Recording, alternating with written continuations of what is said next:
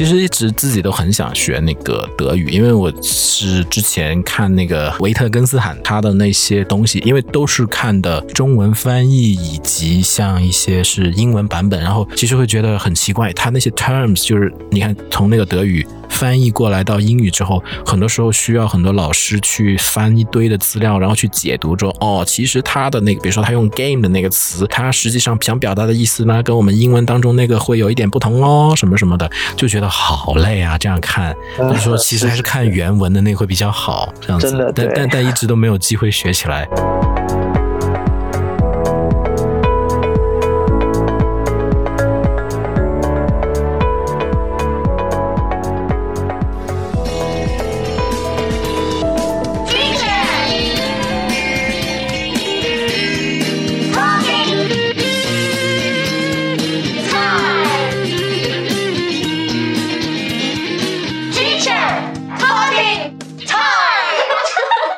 而且我是觉得，就是当你比如说真的慢慢掌握了，比如这门语言的语法，或者说这门语言你能够稍微清晰的能够用出来的时候，你会发现你在讲这门语言的时候，你的思路也会跟着变化。比如很举个很简单的例子，当你在比如说当我在讲日语的时候。我会自然而然变得非常非常的礼貌。你的意思就是你的语言以及你的那个行为方式，已经会联系在一起，这样子就已经完全就是 associate 到一起去。那我会觉得，就其实不一样的语言会给你带来不一样的思维。我觉得，那你就会有机会根据又通过这门语言感受不同国家人的思维方式，这是真的。然后你会发现这个世界是平的，这样子啊。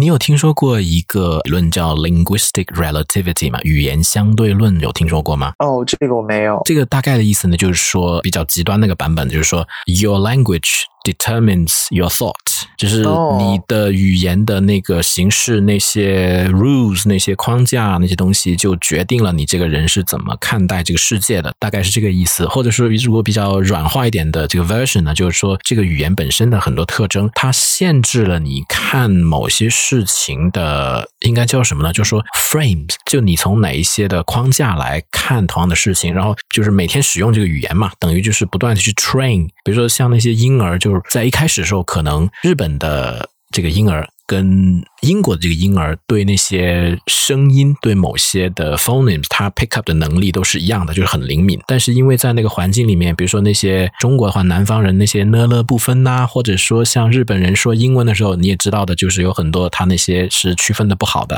，L and R 的那些，实际上就是一个就是后天被他那个环境就不断的被 train，于是他就对某些东西变得更敏感，对另外一些东西不敏感。当然这个只是 linguistic 层面，然后刚才我们说就是。Relativity 的话呢，你久而久之的，呃，因为那个语言里面呢都是那样去组织的。举一个夸张的例子，不同的语言里面对 future 将来和过去发生那个事情跟 present 的关系呢，它是用不同的形式去呈现的。比如说像英语呢，过去的话它会加 ed，这是一个 extra effort。然后将来时的话呢，当然它不是一个 suffix，它是一个就是 will model verb，yes，对，一个额外的东西来进行标记，也就是一个 marked。form，于是呢，呃，学界的说法就是，哦，这样的话呢，会有 extra effort，人们就不会倾向于把 future、把 past 东西跟今天。联系起来或等同起来，而在其他一些语言，像中文里面呢，没有这种东西。我们唯一做标记的就是昨天、将来，就是那种时间的一个状语，就时间的一些用词，对吧？但是那个动作、那个动词本身是没有任何标记的。于是他们就说呢，做了一些大数据的研究，他发现有标记和没有标记的这些 languages。他的那些国家呢，在 financial 方面，他的那个行为模式会很不一样。他说，通过这个呢，能看得出，你看，是比如说像希腊语里面，你看希腊那个经济就是不太 OK 嘛。然后比如说一些 deposit 的东西，为什么东亚的这些人这么愿意去储蓄，就是为将来做打算呢？他就说这里好像有个正相关。我们当然不能讲是因果关系，因为这个也没有人能证明。他经常受别人批评的原因就是说，说好，你是说中国人喜欢为将来做准备的，这是因为中文的那个语法里面会比较偏向于将今天、将过去、将将来这些东西都看成是一个连续体，看成是一个相同的东西，于是总是在考虑将来的事情和过去的事情和今天的自己这样子。但是在比如说像在英语的这种国家里面呢，因为你有这个 extra effort，有这个 marketness，于是就总觉得你应该活在当下。过去就就就跟现在没有关系。你看，